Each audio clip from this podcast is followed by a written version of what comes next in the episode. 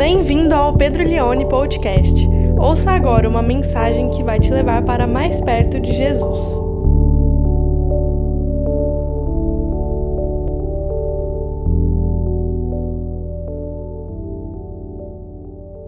Vamos ler 2 Coríntios capítulo 3, do verso 7 ao 18, um texto um pouco denso teologicamente, mas que eu creio que a gente vai conseguir entender ele de uma forma sucinta. Diz assim: palavras do apóstolo Paulo, que estava defendendo o seu ministério apostólico diante da igreja de Corinto, que muitas pessoas lá estavam dizendo que Paulo não era um apóstolo de verdade.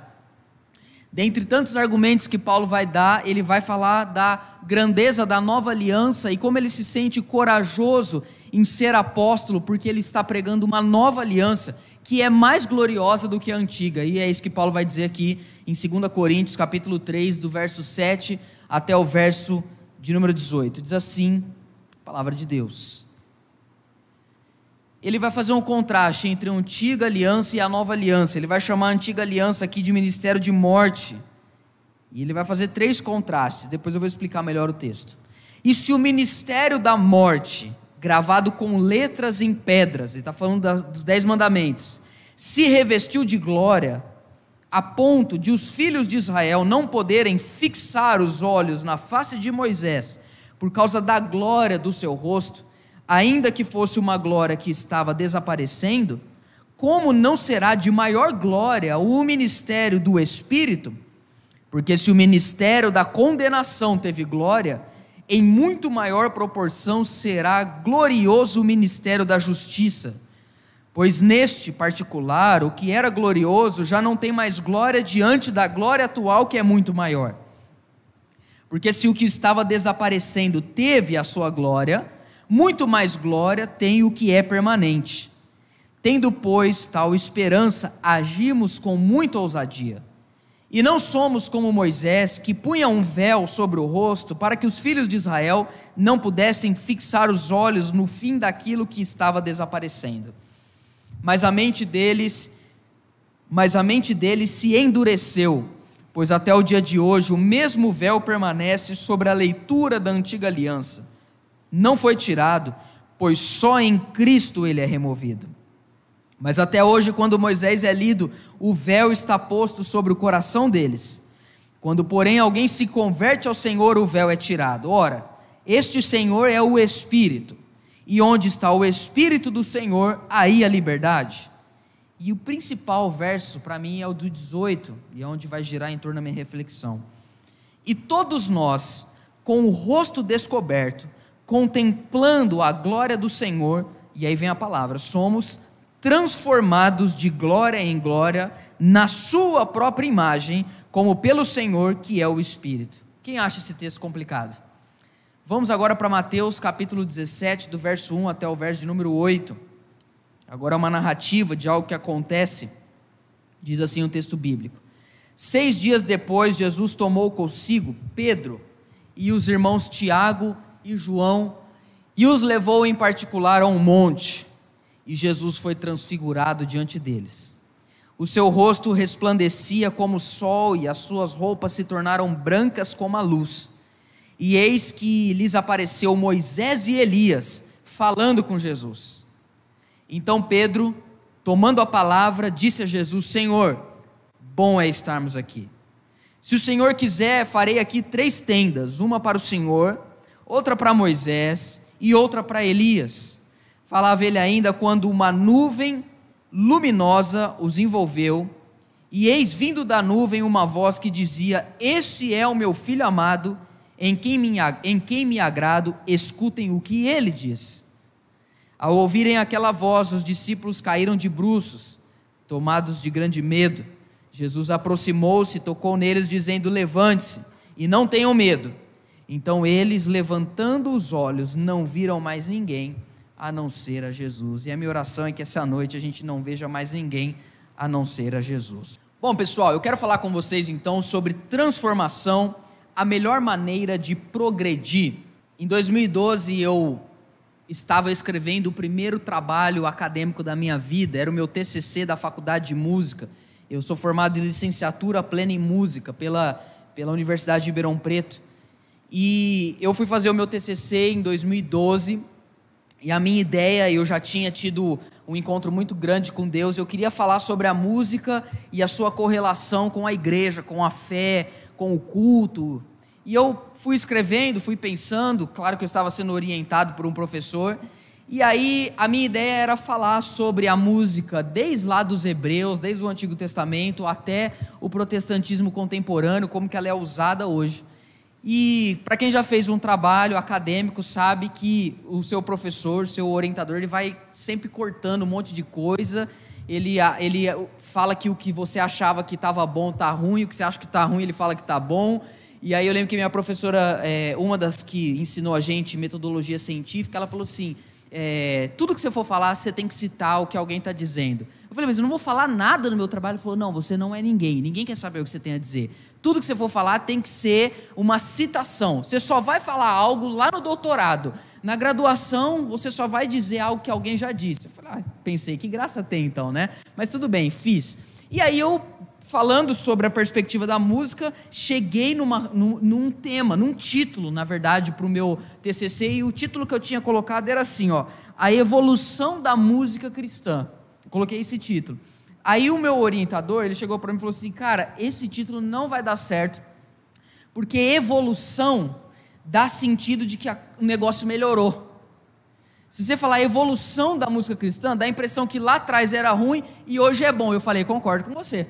Não dá para pôr evolução. Aí ele, aí ele propôs para mim, e nem cristã, porque se você vai começar lá dos hebreus, ali a religião é a judaica, então não dá para ser também evolução da música cristã.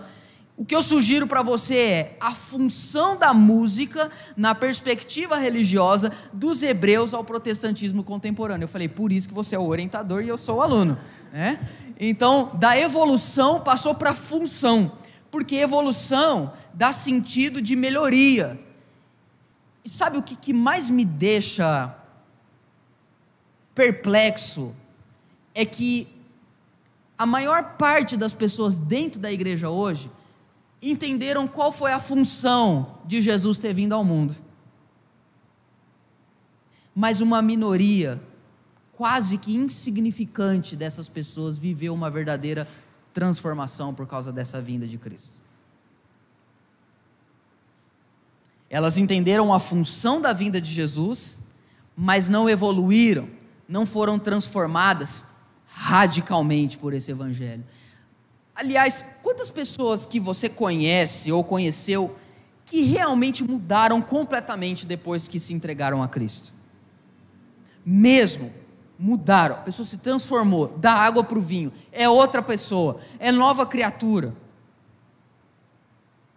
Eu não estou falando de mudanças de hábitos, de pessoas que depois que entraram para a igreja mudaram uma ou outra coisa, passaram a. Bom, antigamente a gente falava, parou de fumar, parou de beber, parou de falar palavrão, mas hoje nem isso quase mais dá para falar na igreja. Então, vamos falar assim, ó, pessoas que mudaram alguns hábitos, começaram a falar menos palavrão, começaram a, a se importar mais com as outras pessoas. Talvez pequenas mudanças você consegue identificar em pessoas e na sua própria vida depois que você entrou para a igreja. Cara, mas eu fico pensando, será que realmente Jesus, Deus se tornou homem, veio habitar entre nós, morreu numa cruz para eu parar de falar palavrão?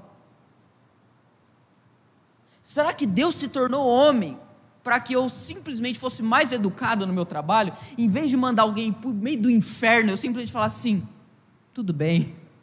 Tipo assim, Jesus morreu na cruz para eu só não mandar alguém para o inferno. É tão pouca a mudança de vida que a gente vê nas pessoas hoje. As igrejas estão cheias. As páginas de Instagram das igrejas têm muitos seguidores, muita gente curte, compartilha as coisas, mas você não vê mudança de vida, você não vê transformação.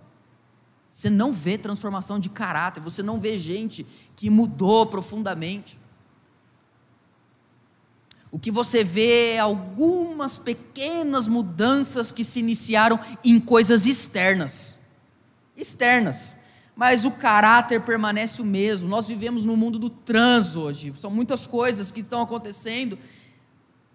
É a transcomunicação, comunicação acontecendo por, por várias plataformas diferentes.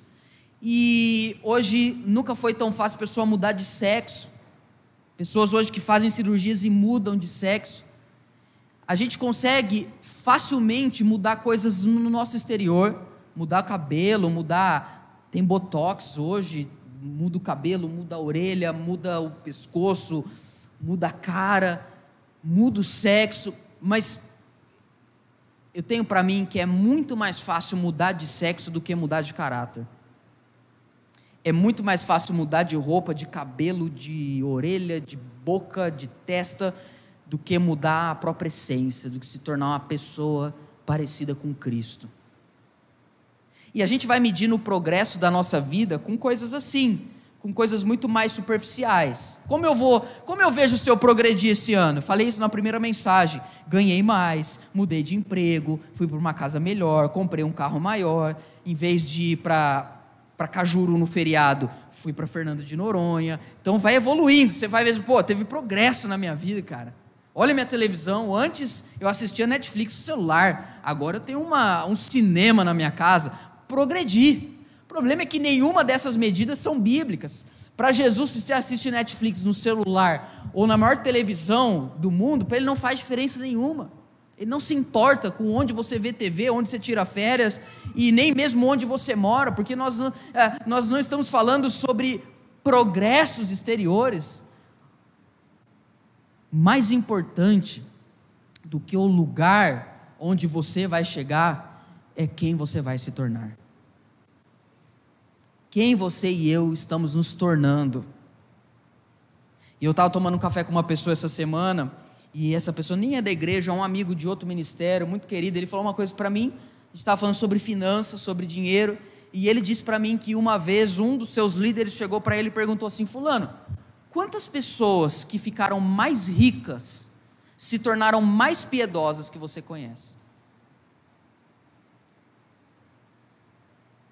Quantas pessoas que você conhece que ao enriquecerem se tornaram mais piedosas? E esse cara, eu estava em silêncio na mesa tomando café com ele, ele virou para mim e falou assim: Cara, eu parei para pensar e eu conheço gente que ficou rica, hein? Falou para mim. E eu parei para pensar em todos esses anos eu conheço uma pessoa para várias outras. Então, repare você como a gente vai vendo e vai medindo o nosso progresso. O, do, o subtítulo da nossa série é o Brasil que eu quero depende da pessoa que eu estou me tornando. Quem lembra daquela propaganda, aquela, aquela coisa que a Globo fez há uns anos atrás? É qual é o Brasil que você quer? Ah, o Brasil que eu quero, eu vou falar aqui para você, é, é, é, é, é etanol 1,99. Quem quer esse Brasil? Etanol 1,99, cara. O Brasil que eu quero é Outback 25 reais eu janto lá. Esse é o Brasil que eu quero. O Brasil que eu quero é jogo do comercial cinco reais, embora eu pago o que for o valor. É o Brasil que eu quero. O Brasil que a gente quer, ele não tem nada a ver com o nosso caráter. Repara isso. O Brasil que a gente quer tem a ver com questões periféricas, com lazer, com. Lógico, eu quero um, um, um país seguro, eu quero justiça é, social, eu quero isso. Mas o quem eu estou me tornando? Porque é muito fácil eu ir lá na urna e colocar lá o meu numerinho, lá em outubro. Alguém da tua família vai sair de novo do grupo em outubro, da família, do WhatsApp, você vai lá, põe teu numerinho, e aí você fala: pronto, esse é o Brasil que eu quero. Estou elegendo esse cara aqui para ser o Brasil que eu quero. É muito fácil a gente medir o progresso de uma nação assim. Mas o Brasil que eu quero depende da pessoa que eu estou me tornando. E a pessoa é, a pergunta é: depois que você começou a andar com Jesus, você melhorou ou piorou? Porque tem gente que consegue piorar, velho. Cara, tem gente que entra para a igreja, a pessoa fica mais endemoniada. A pessoa não ia na igreja, ela não tinha ego, ela não ligava para nada. Aí ela entra na igreja, tudo é sobre ela agora. Ela tem um ego do tamanho do tamanho do, do, do, do quarteirão da igreja e ela fala mal das pessoas e ela reclama de tudo. A pessoa piora e ela começa a disputar, se acha super espiritual. Cara, tem gente que consegue, depois de Cristo, ficar pior, não sei o que acontece. Não, na verdade eu sei, não foi com Cristo quem se, com quem se encontrou. Não tem como você e eu sermos transformados ouvindo pregação. A gente tem que ter um encontro com Jesus, se a gente quiser mudar de vida, se a gente realmente quiser é, é, é mudar o nosso caráter, não adianta ficar ouvindo, ah, o Pedro, eu ouço sete pregações por semana. Se você abrir meu, meu, meu Spotify, você vai ver, eu só ouço pregação. E ainda assim continua assim. Então eu quero dizer aqui para você nessa noite qual é talvez não a maior, mas a única fonte de transformação na vida de alguém. A única forma de alguém ser transformado, de realmente mudar de vida, mudar de caráter, de dentro para fora. Não apenas ser alguém que não faz mais algo, mas ser alguém agora que é igual a Cristo. Se 10% da igreja brasileira fosse composta de pessoas que são exatamente igual a Jesus, meu irmão, o que você acha que o Brasil já ia estar vivendo? Então, eu chamei você para 2 Coríntios capítulo 3, é um texto muito difícil, mas tem uma palavra muito importante nesse texto, que é a palavra glória, que é repetida várias vezes aqui. Paulo, na verdade, o contexto da carta, ele está defendendo o seu apostolado para aquela igreja, dizendo que sim, ele foi chamado por, pelo Senhor para, para pregar o evangelho, diferente do que alguns líderes estavam dizendo lá. E Paulo vai fazer um contraste entre a antiga aliança e a velha aliança. Ele vai fazer um contraste entre o que aconteceu no Antigo Testamento, quando Moisés recebeu a lei de Deus, e o que Jesus veio trazer para nós como o começo de uma nova aliança. Eu quero que pegar esse texto, quebrar ele em três partes, para trazer para nós como a gente pode ver, viver uma verdadeira, profunda e contínua transformação. Uma verdadeira, uma profunda e uma contínua transformação. Quantos ainda, quantos ainda querem continuar sendo transformados pela glória de Deus.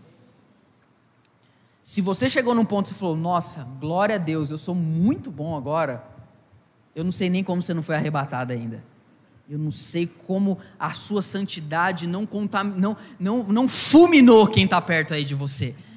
Mas se a gente está aqui ainda é porque tem muito a ser transformado. Três coisas que eu aprendo nesse texto. Primeira coisa, para quem quer viver uma transformação verdadeira, profunda e contínua precisa compreender a superioridade de Cristo sobre qualquer outra coisa, inclusive dos seus paradigmas religiosos que você aprendeu antigamente.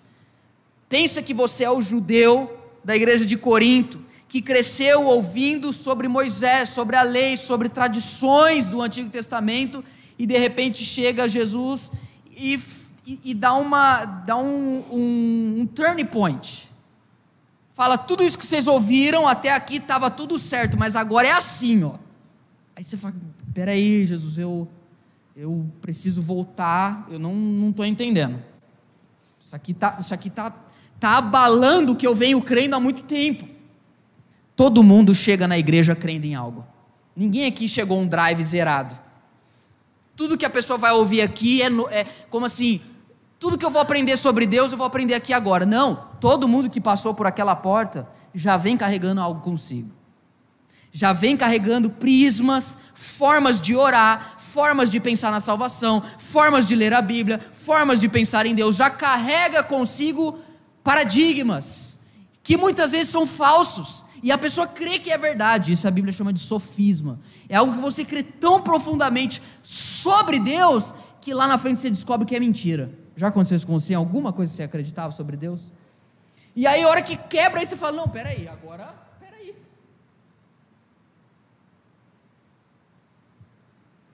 É, não, eu, eu, eu sempre acreditei nisso. Pois é, mas Cristo é superior a isso.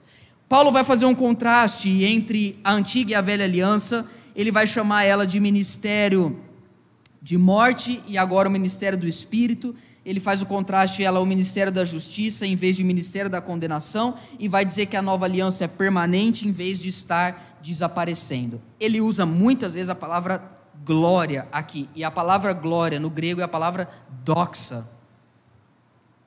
E essa palavra, ela é muito interessante para nós aqui nessa noite. Eu preciso que você preste atenção.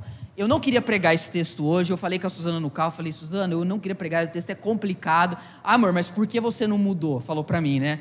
Falei, minha filha, porque se toda vez que o texto for difícil eu não for pregar ele, eu só vou pregar João 3,16. Aí o povo não vai aguentar me ouvir.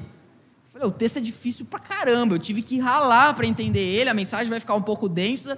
Enfim, então eu preciso que você me acompanhe. A palavra doxa Palavra glória do grego. Só que a palavra glória, ela já tinha um significado no Antigo Testamento que é a palavra kavod do hebraico. E no hebraico ela significa peso, a glória de Deus, algo denso. No grego, quando eles foram traduzir a palavra glória, ou foram usar ela no Novo Testamento, eles estavam falando em, na, na língua do, grega, eles usaram a palavra doxa.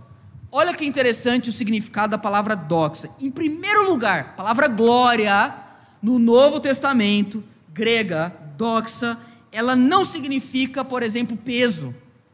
Ela significa ponto de vista. Ponto de vista. Palavra, quando Paulo está falando lá, ele fala várias vezes sobre glória. O que é glória? Ponto de vista. Só que com o tempo, esse ponto de vista foi se transformando em algo muito específico. Ponto de vista também é uma opinião. A palavra doxa no grego significa uma opinião positiva a respeito de alguém que leva você a louvar isso.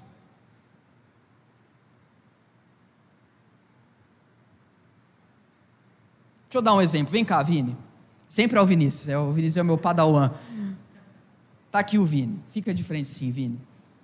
É, eu tenho uma visão do Vinícius e a Fabiola tem outra. Vocês concordam comigo? Sim ou não? Bem diferente. Então, assim, a opinião que eu tenho do Vinícius vai diferir da opinião que a Fabíola tem do Vinícius. Por quê, Pedro? Porque a gente vê o Vinícius de ângulos diferentes. Às vezes eu, olho, eu, eu vejo o Vinícius como colega de ministério, como irmão em Cristo. A Fabíola vê o Vinícius como um marido. Então, às vezes eu olho o Vinícius e falo assim: Vinícius é um cara muito gentil. O que, que será que a Fabíola tem a dizer sobre isso? É o ponto de vista. Alguém já disse que todo ponto de vista é a vista de um ponto. Então a visão que eu tenho do Vinícius vai me levar ou não a elogiar ele. Doxa. É uma opinião que resulta em elogio. É uma opinião que resulta em honra, em louvor, em glória. Aqui está a razão, porque tem gente que olha para Jesus e fala, Ele é o Rei dos Reis, Ele é o Senhor dos Senhores, e tem gente que olha para Jesus e fala assim: foi um bom líder é o ponto de vista, é a doxa. Umas pessoas veem glória em Jesus e outras só têm um objetivo, um alvo de opinião. Quem está me entendendo? Obrigado, Vini. O que Paulo está dizendo nessa primeira sessão aqui de 1 Coríntios, capítulo 3, versos, a partir do verso de número 7. Coloca para mim, Emerson, verso 7, eu vou ler brevemente o texto. Vocês estão comigo, gente? Por favor, fala que sim.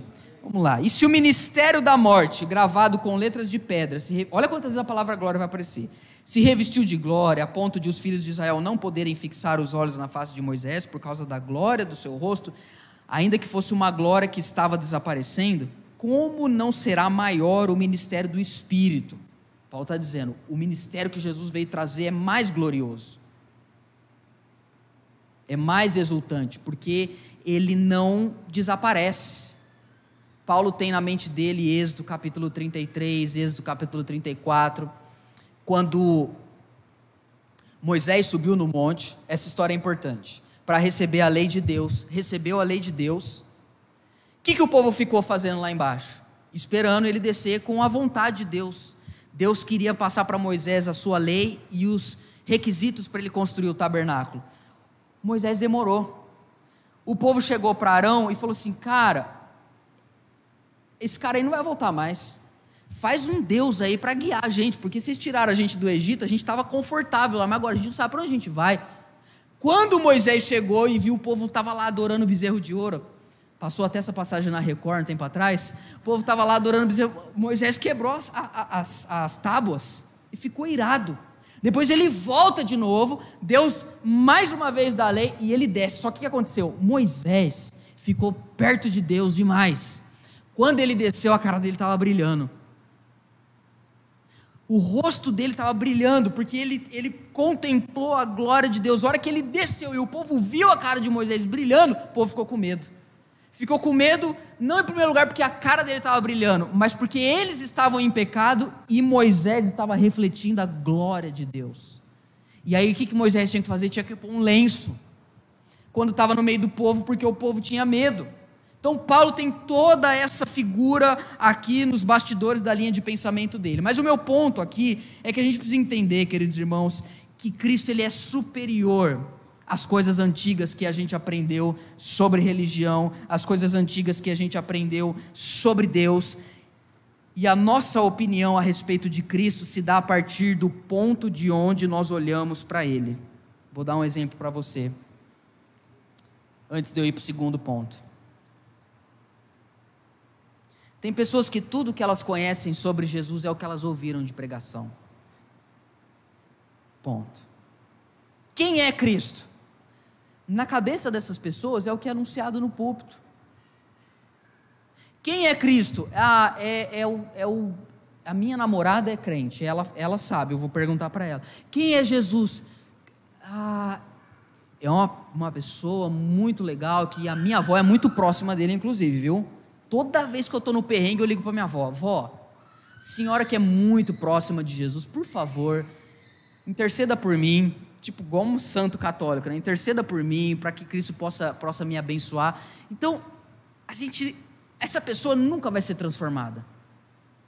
Porque ela mesmo não vê Cristo.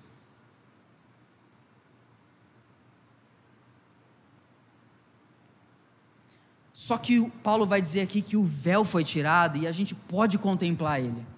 A gente pode ver ele face a face. Só que para isso a gente precisa deixar que esse véu seja arrancado, e esse é o segundo ponto.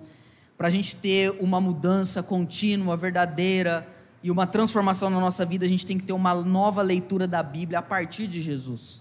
Verso de número 13, Paulo continua a sua linha de pensamento ele diz: E não somos como Moisés, que punha um véu sobre o rosto, para que os filhos de Israel não pudessem fixar os olhos no, no fim daquilo que estava desaparecendo.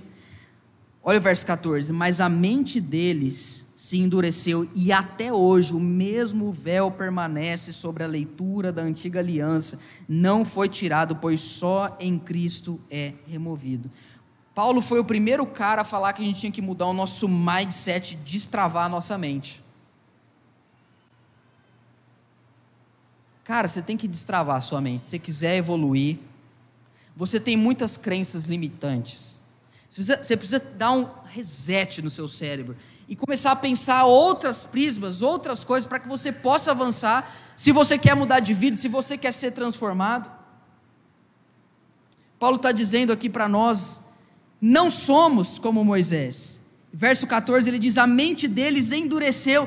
Tem pessoas que estão na igreja, só que não entra o evangelho, não entra, a mente é cauterizada, a mente é dura. Você fala, você explica, a pessoa entende, mas ela não muda de vida, a mente é dura. Parece que você está falando com um pedaço de pedra, parece que está falando com um, um pau velho que você fala, a pessoa pessoa está ouvindo. Você fala, não, agora eu conversei, agora a pessoa vai mudar. Você tem essas coisas no seu coração de achar que você vai chegar para alguém e vai falar um negócio, a pessoa e ela vai mudar? Porque eu abandonei isso faz muitos anos na minha vida. Faz muito tempo que eu não penso assim, eu vou conversar com essa pessoa na minha sala, eu vou tomar um café com ela e eu vou falar umas coisas para ela e ela vai mudar.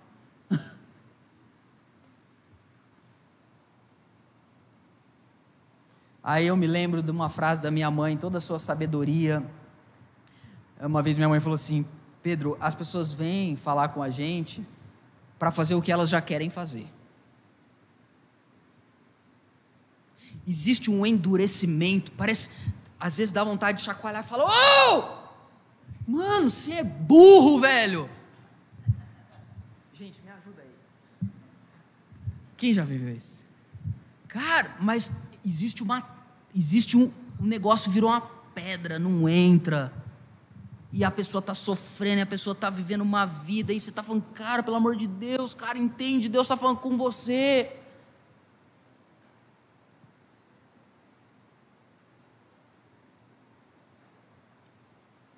Como é que uma pessoa dessa muda? Só tem um jeito.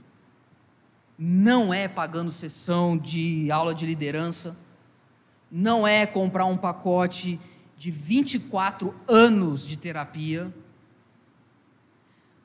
não é fazendo sessão do descarrego. Gente, eu garanto para você, é muito mais fácil mandar um demônio embora do que um caráter ser transformado. Como é que pessoas mudam, gente?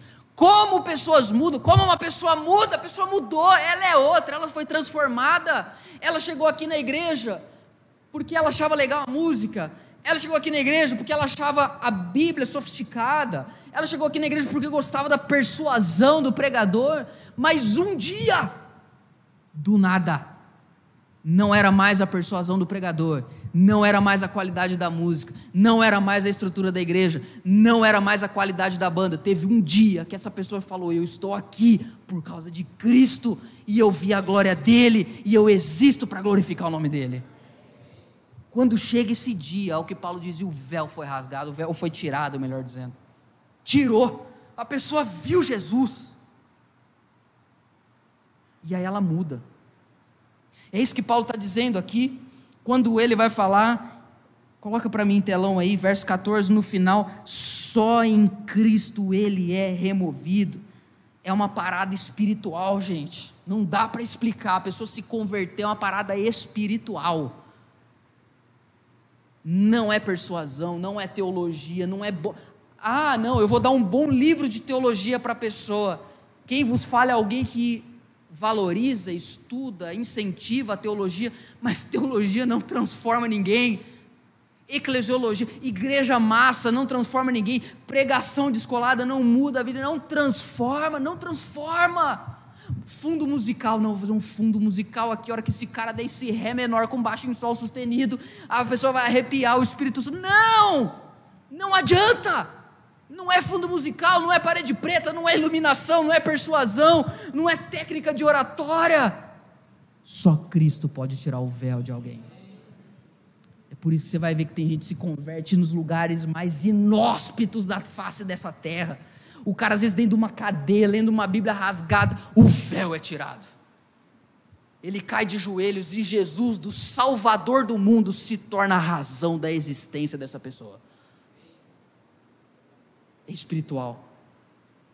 Por isso que a gente nunca pode abrir a nossa boca achando que a gente vai convencer alguém sobre algo. Alguns versículos, eu preciso que você veja isso comigo, junto na palavra de Deus. Alguns versículos sobre 2 Timóteo. Vamos lá, Emerson, hoje você está rápido aí, porque a Ita está te, dando, tá te deixando mais rápido. 2 Timóteo, capítulo 3, verso 6. 2 Timóteo 3, verso 6.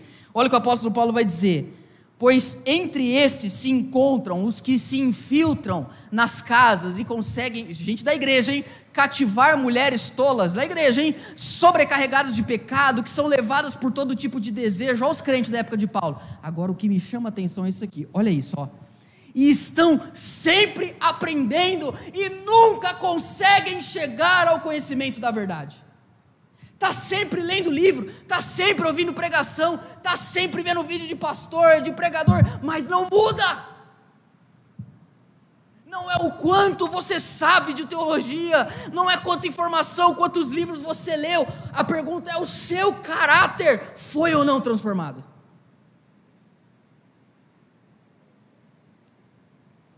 Outro texto que Paulo vai dizer 1 Coríntios, capítulo 2, verso 14, não adianta usar técnicas humanas. Olha o que ele diz. Ora, a pessoa natural não aceita as coisas do Espírito de Deus, porque eles são loucura, e ela não pode entendê-las, porque se discernem espiritualmente. É Deus, Deus é soberano. Quando a palavra é pregada, existe um, existe uma, um peso, uma glória espiritual, que no espírito da pessoa o véu é atirado e o ponto de vista é mudado. Cristo se torna o amado da vida, da alma da pessoa. Onde estão essas pessoas das igrejas hoje? Gente que mudou de vida, gente que foi transformada, gente que viu a glória de Cristo. E muitos argumentos se levantam contra isso. Último verso. 2 Coríntios capítulo 10, verso 3. Todos os versículos paulinos, olha o que Paulo diz. Porque embora andemos na carne, ou seja, embora vivemos na terra, a gente não luta as nossas guerras pelas coisas da terra. Porque as armas da nossa luta não são carnais, mas são poderosas em Deus para destruir fortalezas. Destruímos raciocínios falaciosos ideias contrárias que vêm para levar pessoas a se afastarem do verdadeiro evangelho. Paulo está dizendo: a gente destrói essas coisas e toda arrogância que se levanta contra o conhecimento de Deus e levamos cativo todo pensamento à obediência a Cristo.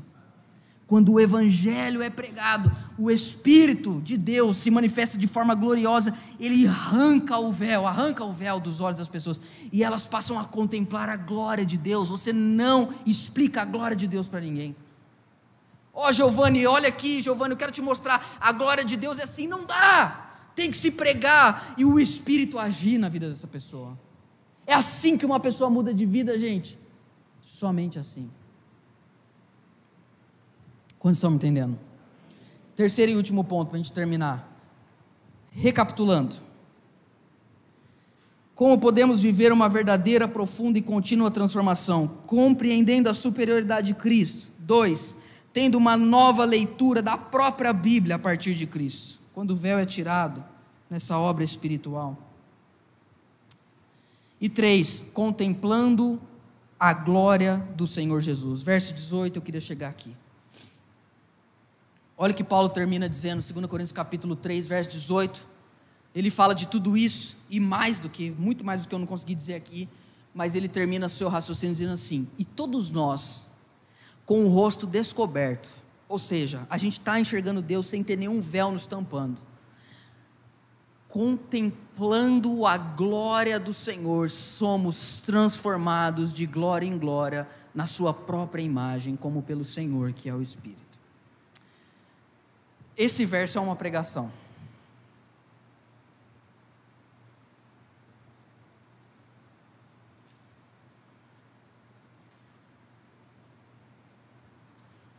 Uma vez um jovem chegou para mim, me mar marcou comigo para conversar, isso tem um tempo já, e infelizmente não aconteceu mais. Contando com essa vez, deixa eu ver quantas vezes aconteceu, é, só essa. E ele marcou comigo, sentou na minha sala, faz tempo já, pastor de jovens na época, ele sentou e falou: Boa, beleza, Pedro, beleza e tal. Falei, e aí, cara, como é que eu posso te ajudar?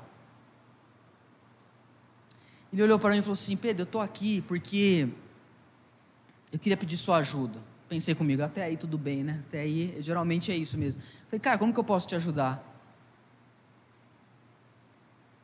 Queria conhecer mais a Deus.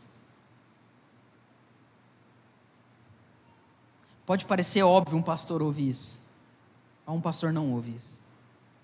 Raras exceções. Ele não chegou lá para falar que o problema dele é o mundo. Isso não quer dizer que pastores não tenham que conversar sobre problemas. A gente vive para isso e a gente ama fazer isso. O meu ponto é outra coisa. O meu ponto é: não é normal uma pessoa sentar na sua frente e falar assim: Eu queria te pedir uma coisa me ensina a conhecer a Deus. Quem já te falou isso? Eu quero conhecer a Deus. Como é que eu faço?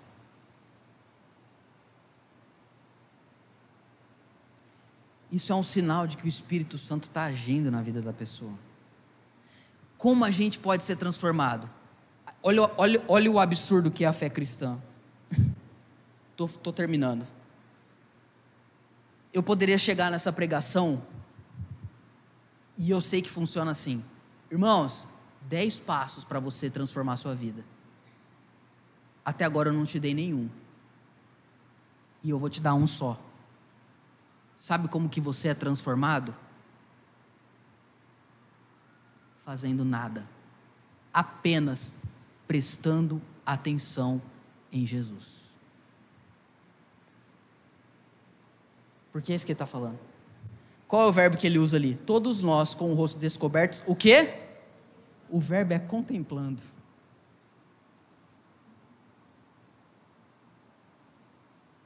Como eu transformo de vida? Contemplando. Contemplando o quê? O pastor, a igreja, a banda, a música? Não, contemplando o quê? A glória de Cristo. Presta atenção nele, porque se você o vê como ele verdadeiramente é, você nunca mais será quem você é hoje. A pergunta é: sobra tempo na tua agenda para contemplar a glória de Cristo? Repara porque a gente não transforma a nossa vida, porque a gente não tem tempo para fazer nada e prestar atenção em Jesus. Como eu amo, cara, pregar a Bíblia, porque é a hora que a gente acha que a gente vai chegar num ponto e vai falar assim: e agora eu vou dar sete passos, Tiago, para você ser igual a Jesus. Não existe. Eu termino lendo lá Mateus 17. Olha o texto. Só até caiu ali. Né? É, olha o texto. Eu vou sentar aqui. Giovanni, vou sentar aqui do seu lado, porque vocês vão me ajudar. Vamos prestar atenção. O que, que, que, que esses caras fizeram? Tá? Seis dias depois, Jesus tomou consigo Pedro e os irmãos Tiago e João. Quem se convidou? Ninguém, foi Jesus que chamou eles, tá? Em particular a um alto monte. E Lucas vai explicar que eles foram lá para orar. E Jesus, aí beleza, do nada, né? E Jesus foi transfigurado diante deles. Cara, o que, que eles fizeram? Ah, um Jesus, Jesus, vem, vem. Vem, Jesus, vem, vem, Jesus. Lembra quando a gente orava assim, Deus, que a tua presença seja palpável. Eu nunca entendi isso, né? Sua presença seja palpável. Tem para mim que são uns irmãos esquisitos da igreja que quer apalpar algumas coisas da igreja, mas não.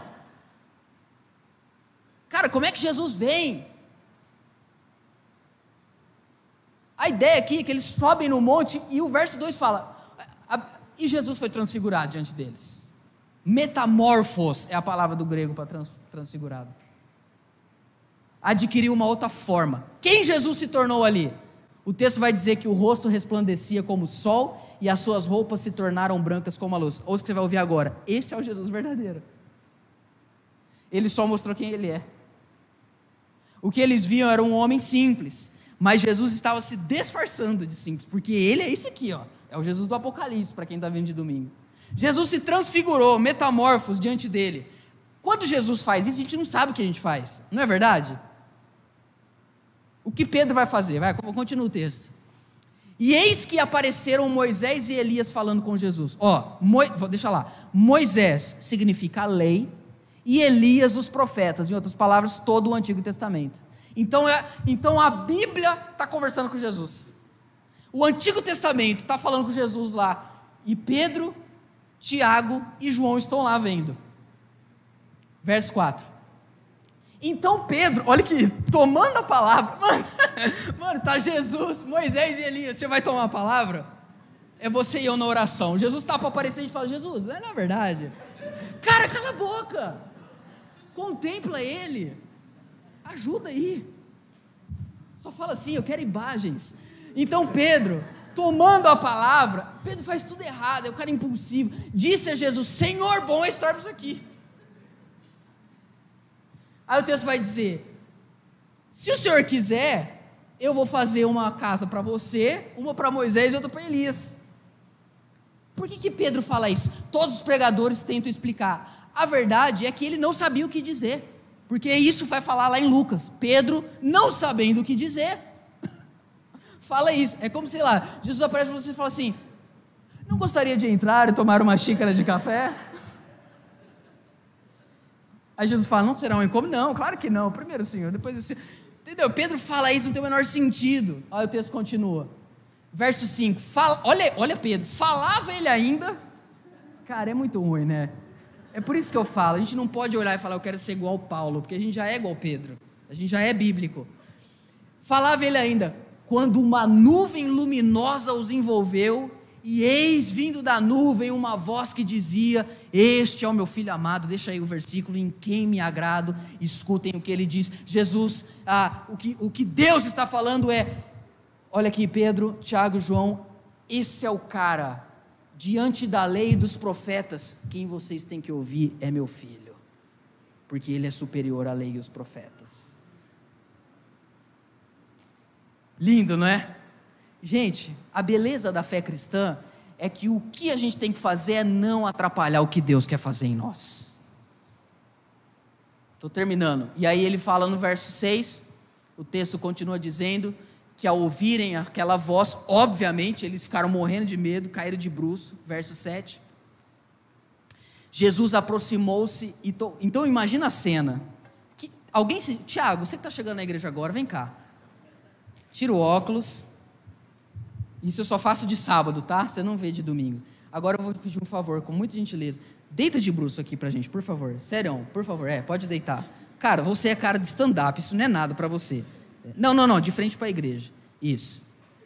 Isso, pode deitar, pode deitar. Isso.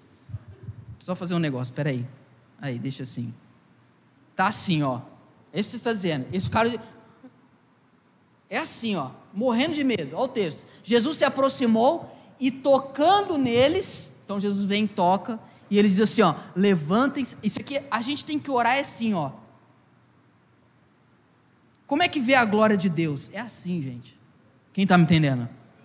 Não tem argumentos, não tem técnicas humanas, não tem dez pá. Não. A gente contempla a glória de Deus se humilhando diante dele. Olha que, olha que lindo que o texto diz. Jesus vem, toca nele e diz: Levante-se e não tenha medo. Por favor, Tiago, levanta, dá a mão aqui. Levante-se e não tenha medo. Olha que lindo o que o versículo vai dizer agora. Então eles levantando os olhos, olha, olha que lindo, olha que lindo não viram mais ninguém a não ser a Jesus. O dia que a tua e a minha vida chegar no momento onde tudo que a gente vê, para onde a gente olha, a gente só vê Cristo glorificado, a nossa vida vai ter sentido. Forte salva de palmas ao nosso Deus. Você ouviu o Pedro Leone Podcast. Compartilhe essa mensagem com seus amigos e até logo.